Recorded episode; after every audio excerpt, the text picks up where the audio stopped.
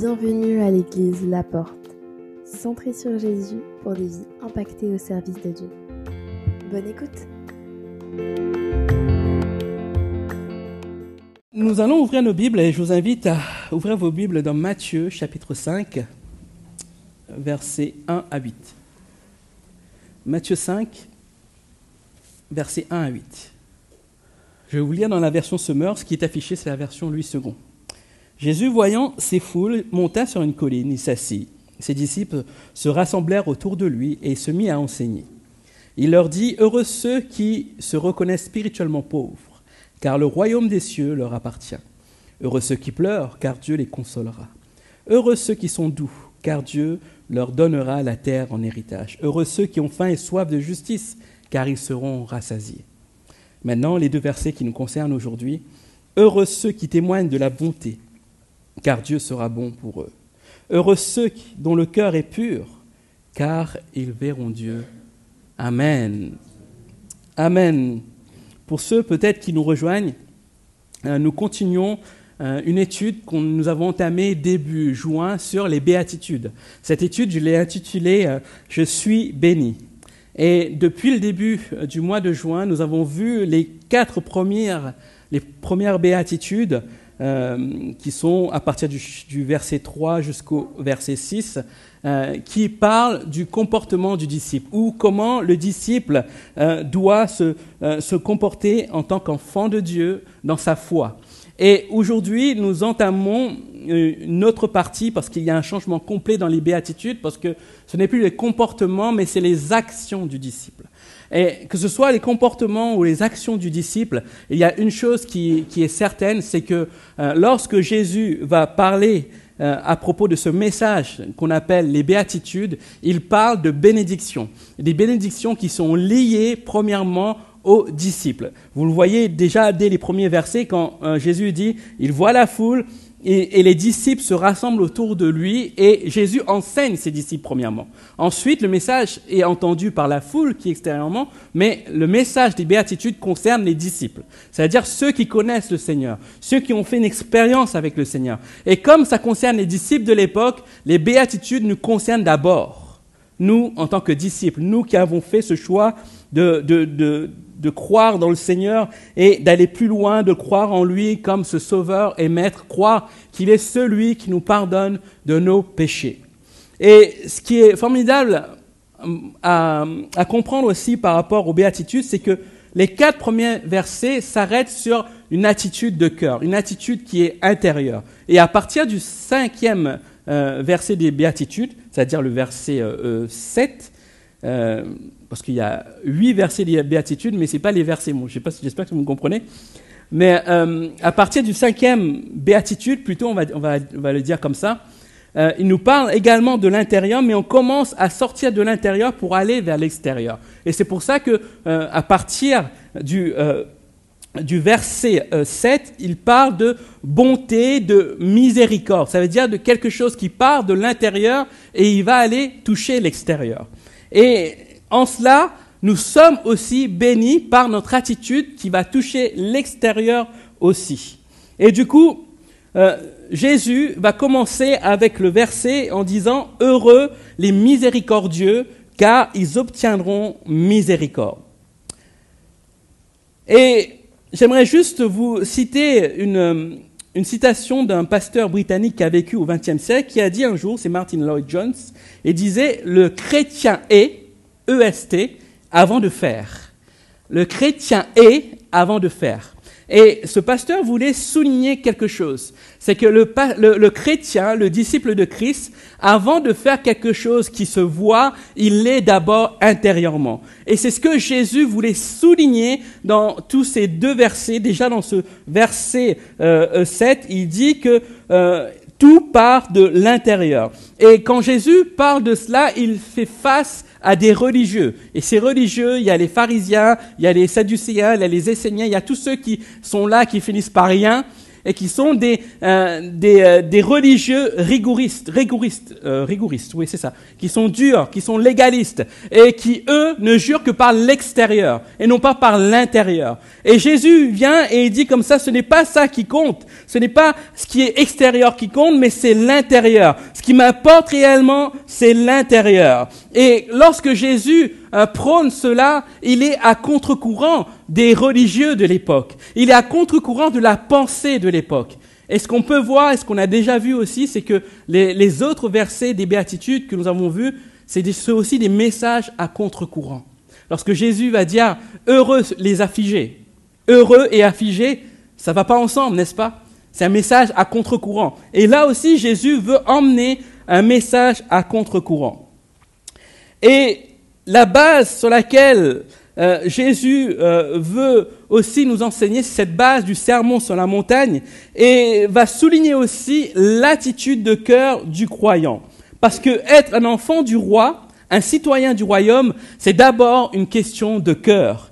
C'est d'abord une question de brisement, une question d'affliction, une question d'humilité, une question de faim et soif de justice, une question de miséricorde, une question de pureté de cœur et une question de douceur. Et tout cela fait en sorte que nous ne sommes pas contrôlés par notre être, mais que nous sommes plutôt contrôlés par notre foi. C'est notre foi qui est censée nous contrôler. Ça veut dire c'est ce que nous vivons qui va dépeindre notre nature. C'est pas notre nature qui va dépeindre notre foi. Comprenez? Donc c'est en cela cette, notion d'intérieur que Jésus veut nous laisser déjà en parlant de miséricorde. Alors qu'est-ce que la miséricorde? La définition basique du Larousse, c'est la pitié qui pousse à pardonner un coupable. Il y a deux définitions. Ça, c'est la première définition. Pitié qui pousse à pardonner un coupable. La deuxième définition, c'est la capacité à venir en aide à celui qui est dans le besoin. C'est la définition basique. Est-ce que c'est la définition que euh, Jésus veut donner au travers de son enseignement? Nous allons le voir tout de suite. Mais tout d'abord, juste nous arrêter aux Juifs de l'époque. Et les Juifs de l'époque n'avaient pas réellement cette compréhension de miséricorde ou cette notion de bonté. Ils étaient orgueilleux, ils, jugeaient les autres et se croyaient plus justes. Vous vous souvenez de cet épisode de, ce, pharisien qui priait au temple, qui disait, Oh Seigneur, je te loue de ce que je suis pas comme celui qui est à côté de moi. C'est la vision de la miséricorde qu'avaient les pharisiens de l'époque. Et derrière pour eux, ils préféraient une interprétation humaniste de cette notion qui disait, si vous êtes bon envers les autres, les autres seront bons envers vous. Mais ça, n'est pas la définition que Jésus veut nous laisser. Et il n'y a pas que les Juifs de l'époque qui avaient une mauvaise définition de cette notion de miséricorde. Il y avait aussi euh, les Romains de l'époque. Les Romains, euh, pour eux, la miséricorde signifiait de la faiblesse. Ils méprisaient la miséricorde. D'ailleurs, un comment s'appelle, un philosophe romain disait que la miséricorde était la maladie de l'âme. Waouh Donc à l'époque, ils n'étaient pas aidés. Les Romains, eux, détestaient la miséricorde, les Juifs euh, exerçaient la miséricorde de manière bancale, et du coup, Jésus, lui, il arrive et il dit ceci, euh, heureux les miséricordieux, car ils obtiendront la miséricorde. Aujourd'hui, lorsqu'on voit cette notion de miséricorde, c'est aussi synonyme de faiblesse. Aujourd'hui, le monde dira plutôt Soyez miséricordieux et l'on vous marchera dessus. Celui qui est miséricordieux est quelqu'un de faible, quelqu'un qui n'a pas de force, quelqu'un qui ne peut pas réussir. C'est la notion que le monde prône aujourd'hui. Mais ce n'est pas évidemment ce que Jésus dit dans ce verset. La miséricorde n'est pas n'importe quelle vertu humaine produisant sa propre récompense. Et Jésus est la meilleure illustration de cette notion de miséricorde. Tout au long de sa, vie sur terre, de son ministère terrestre, il s'approchait des malades, il les guérissait. Il se rendait vers les estropiés, il les guérissait de leur infirmité. Il rendait la vue aux aveugles, l'ouïe aux sourds et la parole aux muets. Jésus allait vers les prostituées et les collecteurs d'impôts et ceux qui étaient débauchés et ivres. Il euh, les conduisait dans le cercle de ses amis, il les sauvait, il les restaurait. Voilà l'œuvre de Jésus dans toute sa grandeur, dans son aspect miséricorde. Jésus était cet exemple ultime de miséricorde. il était la grande illustration de la miséricorde. Dans ce que notre Seigneur dit ici, c'est que la réelle miséricorde n'est pas la faible sympathie de l'homme charnel et égoïste qui peut ressentir sans jamais agir en fonction. Ce n'est pas de la pitié silencieuse et passive qui ne semble jamais aider les autres de manière tangible. Mais la miséricorde pour Dieu, c'est une miséricorde qui est dépourvue de toute notion de gain. Pour Dieu, la miséricorde, c'est celui qui est capable de donner sans attendre en retour. Et ça nous pose une question aussi sur notre manière de voir la miséricorde. Est-ce que chaque fois que nous faisons du bien autour de nous, nous attendons quelque chose en retour de la part de Dieu? Et c'est là la mauvaise compréhension de ce verset, parce que ce verset, nous, on pense, croit, on croit que lorsqu'on fait de la miséricorde, derrière Dieu, tout de suite va nous donner de la, de la miséricorde, derrière une bénédiction, et du coup, on est obligé de faire la miséricorde. C'est pas ce que le texte nous dit. Le texte nous dit que ça part déjà de l'intérieur, dans notre cœur. C'est un changement complet qui s'est opéré par notre rencontre avec le Seigneur. Et cette rencontre avec le Seigneur produit en nous un fruit nouveau. Et ce fruit nouveau va nous pousser à exercer de la miséricorde. Ce fruit nouveau va nous pousser à faire du bien autour de nous. C'est pour cela, vous savez que euh, la majorité des églises évangéliques en France ont tous une association euh, sociale culturelles qui œuvrent pour les personnes les plus euh, déshéritées, ceux qui sont dans le besoin. Et les églises évangéliques sont reconnues pour ça.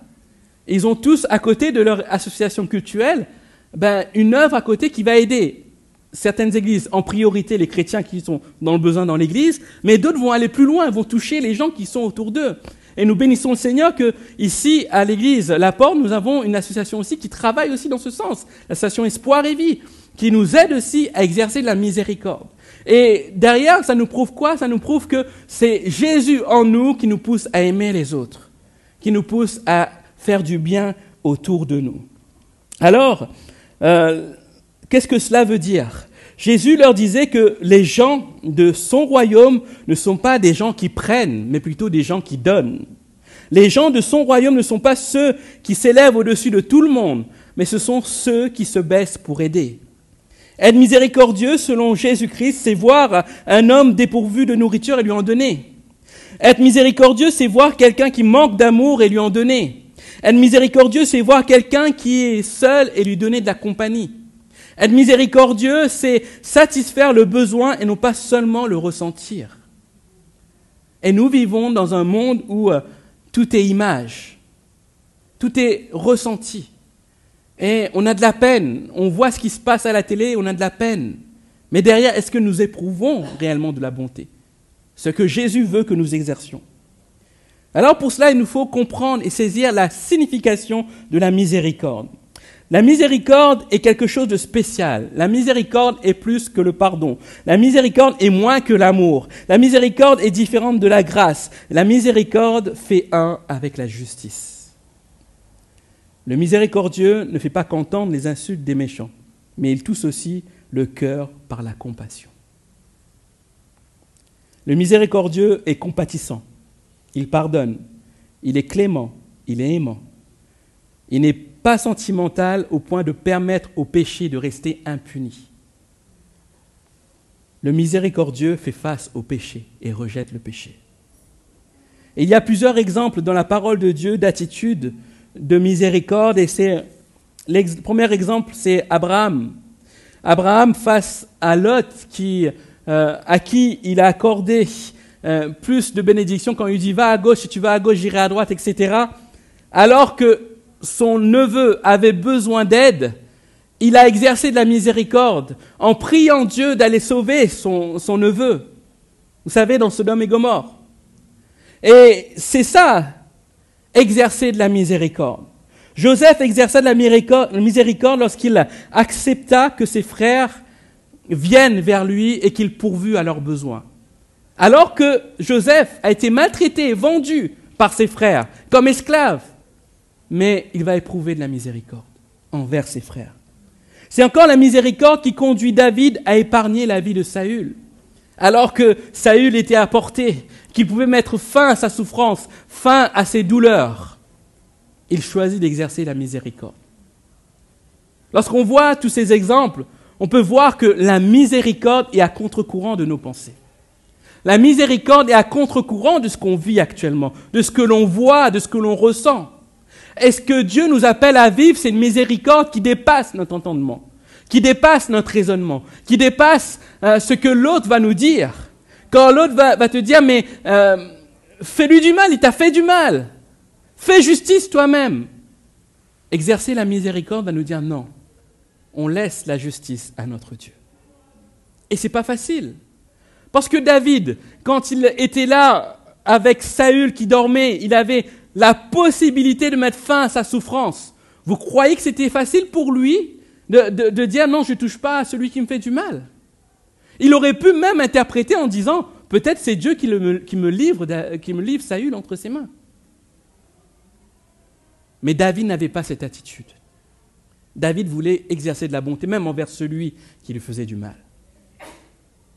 Sommes-nous capables d'exercer de la bonté même envers celui qui nous fait du mal? Encore plus de ce qui se passe actuellement. Je ne sais pas comment vous avez vécu ces émeutes ces derniers jours. Peut-être vous avez été atteint directement par des biens, etc. Votre immeuble, euh, votre quartier, etc. Mais pouvez-vous exercer de la montée envers ces personnes? Ah non, non, je ne peux pas. C'est des voyous. C'est des personnes méchantes. Pourquoi moi j'exercerai de la bonté? C'est de la faiblesse. Oh, Là, on revient avec l'image du monde. Et ce n'est pas cette image que Jésus veut nous donner. Jésus va dire, pardonne-leur, parce qu'ils ne savent pas ce qu'ils font. Alors qu'il était cloué à la croix, qu'il a été fouetté, mis à mort. N'est-ce pas là l'exemple de miséricorde aussi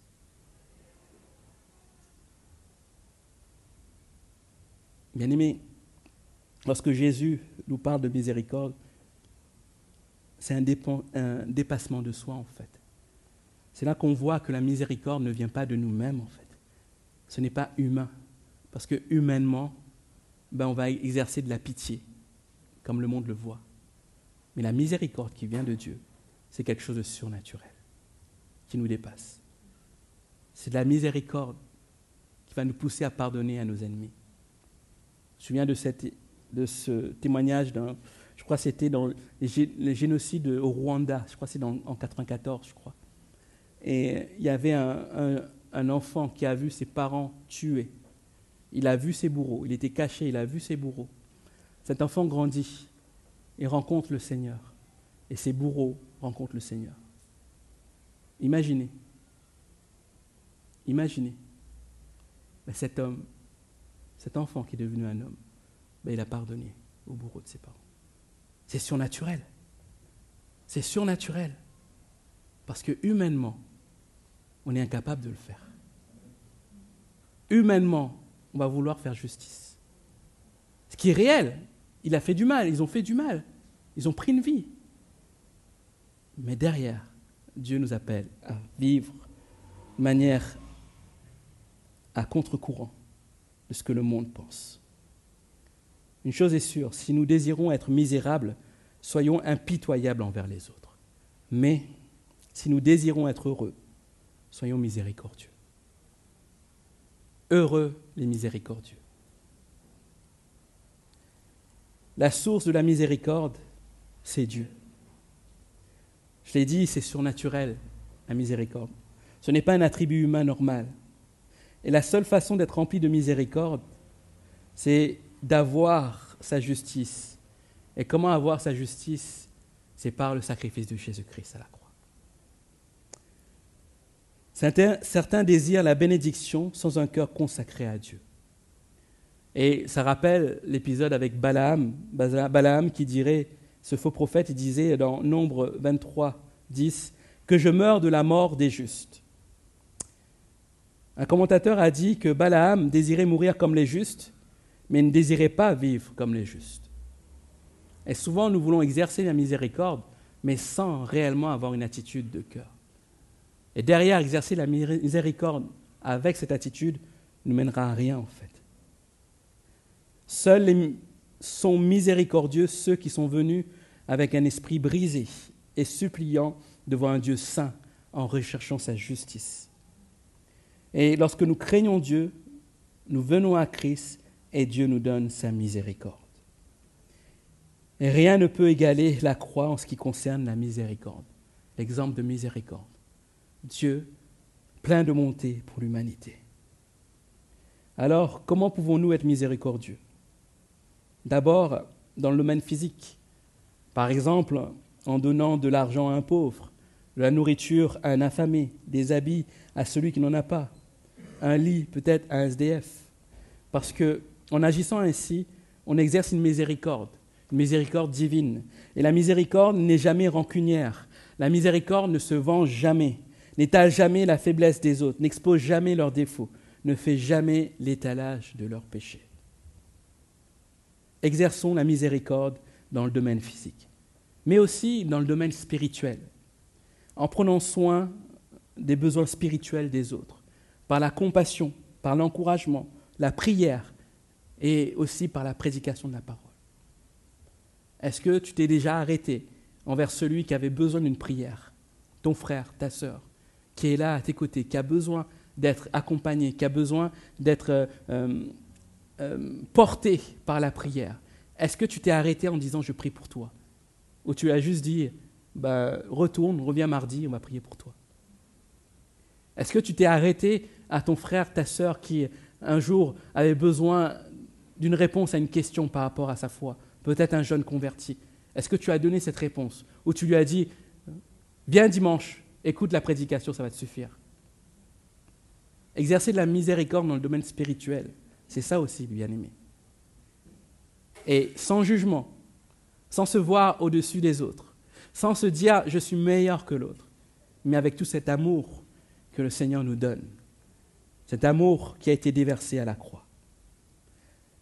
Que produit alors la miséricorde? La miséricorde obtient la miséricorde. Amen. Et comment cela fonctionne? Dieu nous donne la miséricorde. Nous sommes miséricordieux et Dieu nous accorde encore davantage de miséricorde. Toutefois, il faut faire attention à une chose, parce que certains pensent que, en étant miséricordieux, ils pourront obtenir le salut. Et ça, c'est le fruit d'une erreur de l'Église catholique romaine qui affirmait que Dieu est satisfait et accorde la miséricorde si nous accomplissons des actes miséricordieux. Mais le salut ne s'obtient pas par nos actes. Combien, nous serons bons envers les autres, ce n'est pas ça qui nous rapprochera de Dieu. Au contraire, on obéira à sa volonté en étant bon envers les autres. Mais derrière, ce qui est important pour nous, c'est d'être touché par Dieu, d'avoir une vie changée, que l'intérieur, je reviens toujours à cet aspect d'intérieur, soit changé pour que nous puissions exercer la miséricorde. Nous n'obtenons pas la miséricorde par nos mérites, parce que la miséricorde ne peut être reçue que là où il n'y a pas de mérite. Amen. La miséricorde ne peut être reçue que là où il n'y a pas de mérite. Alors, bien-aimés, ce matin, peut-être il s'agit pour vous de pouvoir euh, vous remettre en question sur euh, une attitude. Peut-être vous croyez déjà en train d'exercer la miséricorde et peut-être ce matin le Seigneur vous parle et vous dit qu'il faut aller plus loin. Il faut aller plus loin, sans jugement. Aller plus loin, sans rien attendre en retour. Pour que cela soit naturel, il faut qu'il y ait ce changement dans le cœur. Et ce changement ne peut s'opérer que par l'œuvre de Jésus-Christ à la croix. Amen. Ensuite, je vais terminer avec le verset 8. Heureux ceux qui ont le cœur pur, car ils verront Dieu. Je disais tout à l'heure qu'il y avait un contexte de l'époque, le contexte de la religion de l'époque, une religion qui était euh, influencée par des pharisiens, qui imposait au peuple un système légaliste, inflexible et particulièrement dur. Et on dit des pharisiens que c'était des, euh, des faiseurs de barrières, parce qu'avec la loi de Moïse, ils mettaient des règles autour des règles qui étaient euh, pesantes pour le peuple. Parce que pour eux, s'il n'y avait pas ces règles, le peuple ne pouvait obéir à la loi de Moïse. Et ces hommes, en mettant des règles sur la vie du peuple de l'époque, a appesanti d'un lourd fardeau le peuple, alors que le peuple avait un réel désir de Dieu. Le peuple de l'époque avait conscience que Dieu existait. Ils savaient qu'ils appartenaient à Dieu. Ils savaient que Dieu avait opéré des miracles dans leur vie. Mais ils n'obtenaient pas euh, cette paix intérieure. Ils n'obtenaient pas cette satisfaction, cet épanouissement intérieur et spirituel qu'ils attendaient parce qu'ils étaient appesantis par le poids de la religion. Et ce poids de la religion était tellement fort sur eux qu'ils ne trouvaient aucun espoir, aucun recours, aucune sortie, aucune porte de sortie pour pouvoir atteindre Dieu. C'est alors qu'un homme revêtu seulement de vêtements de, euh, peau d'animaux vient vers eux et leur prêche la repentance. Cet homme, c'est Jean-Baptiste. Et lorsque Jean-Baptiste commence à prêcher, les hommes sont touchés. Pourquoi? Parce que Jean-Baptiste ne leur parle pas de règles à, respecter pour atteindre Dieu. Il leur parle de cœur. Et Jean-Baptiste préfigurait le message de Jésus-Christ qui allait dans ce sens, que tout passait par le cœur et non pas par l'attitude. Et quand Jésus va dire ceci, heureux ceux qui ont le cœur pur car ils verront Dieu, c'est un message d'espoir pour le peuple de l'époque. C'est un message d'espoir parce qu'ils se disent, ce n'est pas les barrières que les religieux ont mis autour de la parole de Dieu qui vont permettre de rencontrer Dieu, mais c'est mon cœur. C'est mon cœur, l'attitude de mon cœur qui me permettra de voir Dieu. Et c'était vraiment un désir profond pour le peuple de l'époque. Et ce désir a contribué au bon accueil qui fut réservé au ministère de Jean-Baptiste. Les personnes de l'époque pleuraient après un sauveur, un rédempteur, quelqu'un qui ne leur imposerait pas plus de règles, mais qui leur pardonnerait pour les péchés qu'ils ont commis. Ils connaissaient le témoignage de David, ils savaient que David euh, ce qu'il avait fait, les péchés qu'il avait fait, et que Dieu lui avait pardonné. Il savait ce que David disait en disant euh, Heureux l'homme à qui l'Éternel n'impute pas l'iniquité. David l'avait expérimenté, et il voulait l'expérimenter comme David, mais il n'avait aucun moyen. Il connaissait cela, mais tant qu'il n'avait jamais expérimenté, c'était quelque chose d'inconnu pour eux. Il désirait voir quelque chose de réel, il s'était savoir comment réellement entrer dans le royaume. Et Jésus s'approche d'eux. Et il leur dit ceci, que ce n'est pas ceux qui observent des actes de purification extérieure qui peuvent entrer dans le royaume.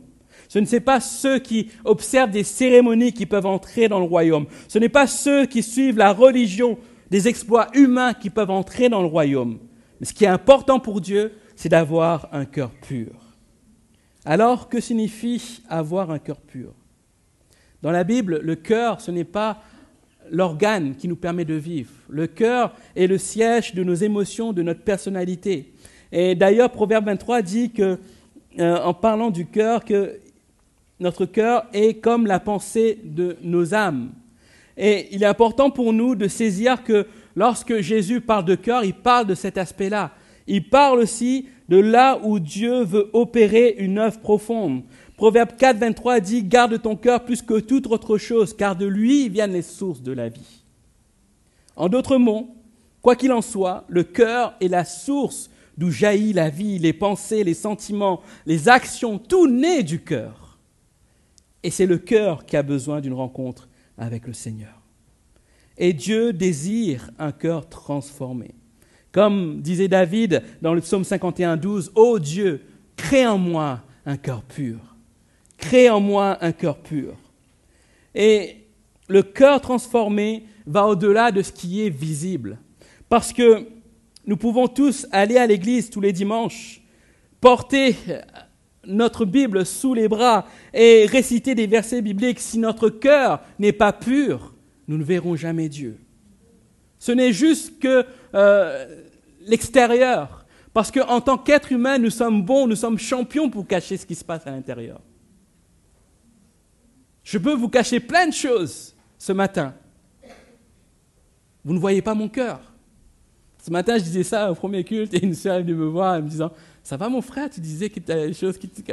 Non, ça va. ça va. Je ne vous cache rien, soyez rassurés. Mais juste pour vous donner cette image-là, ce n'est pas parce que je suis pasteur que je suis exemple de cela aussi.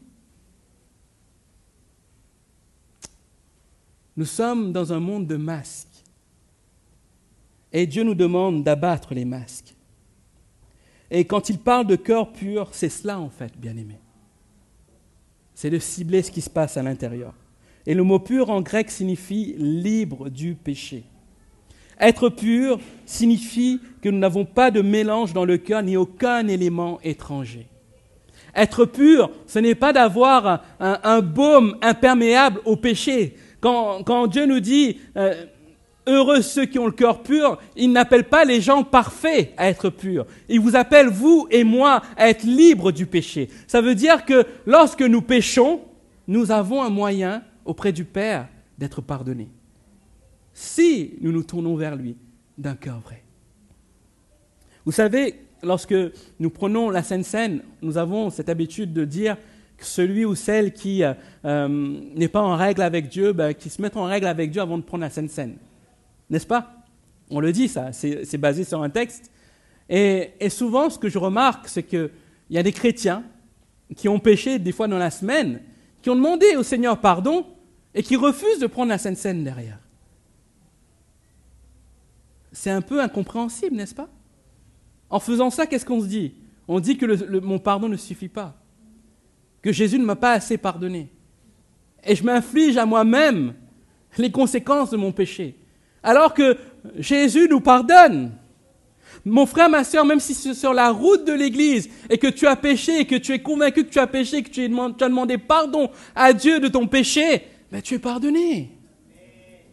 Ne te prive pas de la Sainte Seine.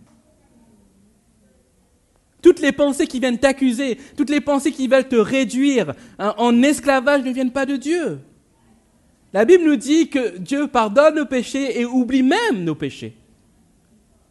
Chaque fois que nos péchés pardonnés reviennent sur la table, ce n'est pas Dieu. Même si ça semble euh, dire bon, parce que des fois, c'est des pensées qui nous disent euh, Oui, tu es indigne, tu, tu es allé trop loin, tu as fait le péché de trop. Mais est-ce qu'il y a un péché de trop avec Dieu? Il y a un seul péché, et je l'avais dit la semaine dernière, un seul péché qui ne sera pas pardonné, c'est le blasphème contre le Saint-Esprit. Alors si nous avons l'occasion de demander pardon à Dieu, faisons-le. Et Dieu nous pardonnera. Alors, être, avoir un cœur pur, c'est être libre du péché, libre de ses conséquences sur notre vie. Comment avoir un cœur pur? C'est d'avoir, être conscient qu'on ne peut pas le faire nous-mêmes, que nous avons besoin de l'aide de Dieu. Nous avons besoin du sacrifice de Jésus-Christ à la croix. Peut-être toi ce matin qui entends pour la première fois ce message, tu as besoin de croire dans le sacrifice de Jésus-Christ à la croix. Si tu veux exercer cette miséricorde qui vient de Dieu. Et toi qui as déjà fait la paix avec le Seigneur, crois que Jésus te pardonne. Alors tu peux exercer cette miséricorde qui vient de Dieu. Tu ne peux pas le faire seul, mais avec l'aide de Jésus-Christ en croyant en lui. Dans le sang de Jésus-Christ, nous croyons qu'il nous purifie de tout péché.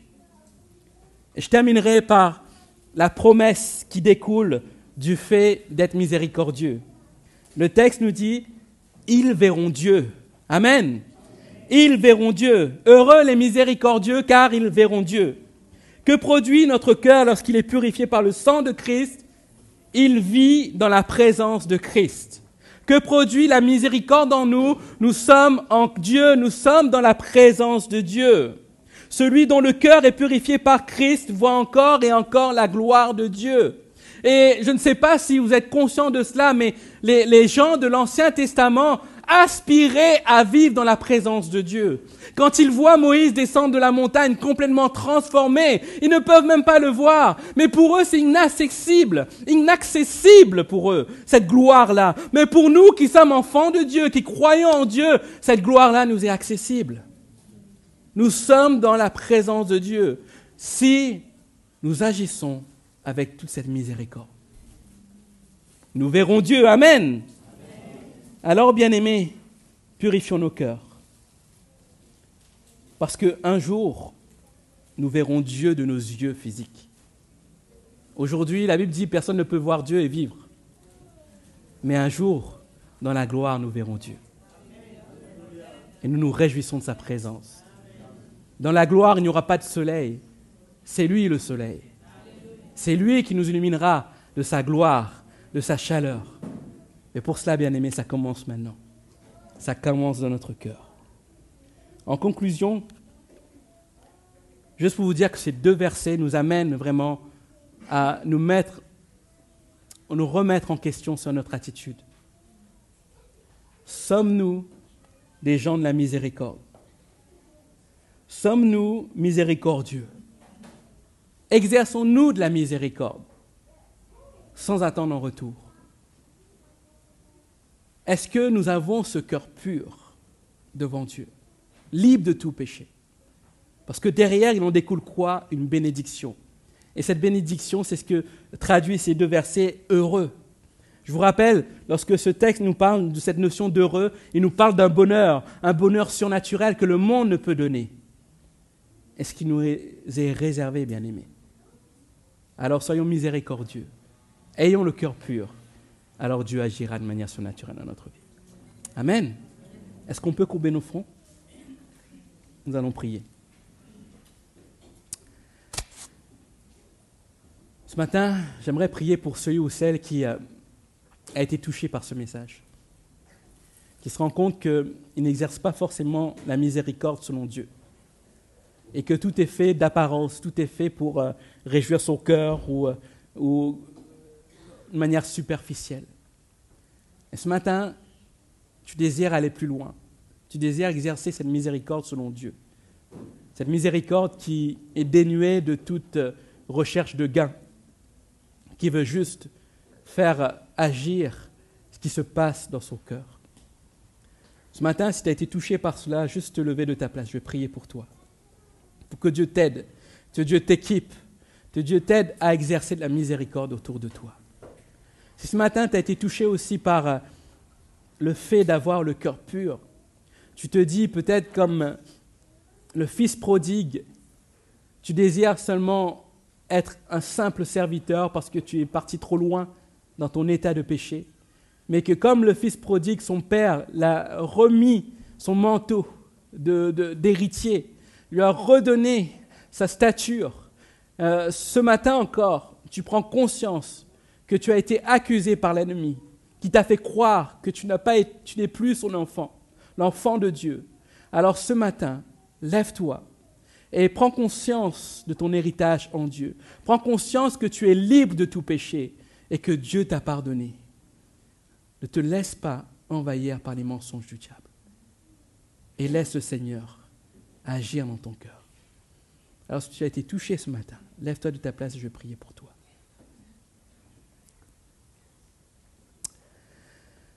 Seigneur, je te remercie parce que tu es ce Dieu puissant. Merci pour ce message, Seigneur, plein d'espoir dans le fait, Seigneur, d'être miséricordieux, Seigneur. Je te prie de nous aider à ne pas être miséricordieux comme l'homme le voit, Seigneur, mais comme toi tu le vois. Avec ce cœur dénué, Seigneur, de toute attitude de gain, mais que ce soit une attitude qui donne. Merci Jésus, Seigneur, de bénir mes bien-aimés qui sont levés, de renouveler leur cœur, renouveler leur pensée aussi par rapport au péché. Seigneur, tu demandes, Seigneur, d'avoir un cœur pur, Seigneur, pour vivre dans ta présence. Alors je te prie, Jésus, que, Seigneur, tu les aides, Seigneur, à te voir, Seigneur, comme celui qui les a libérés de tout péché, celui qui les a pardonnés. Merci pour ton œuvre. Merci pour l'action de ton esprit, Jésus. À toi seul la gloire, Seigneur. À toi seul l'honneur, Jésus. Merci, Seigneur. Amen.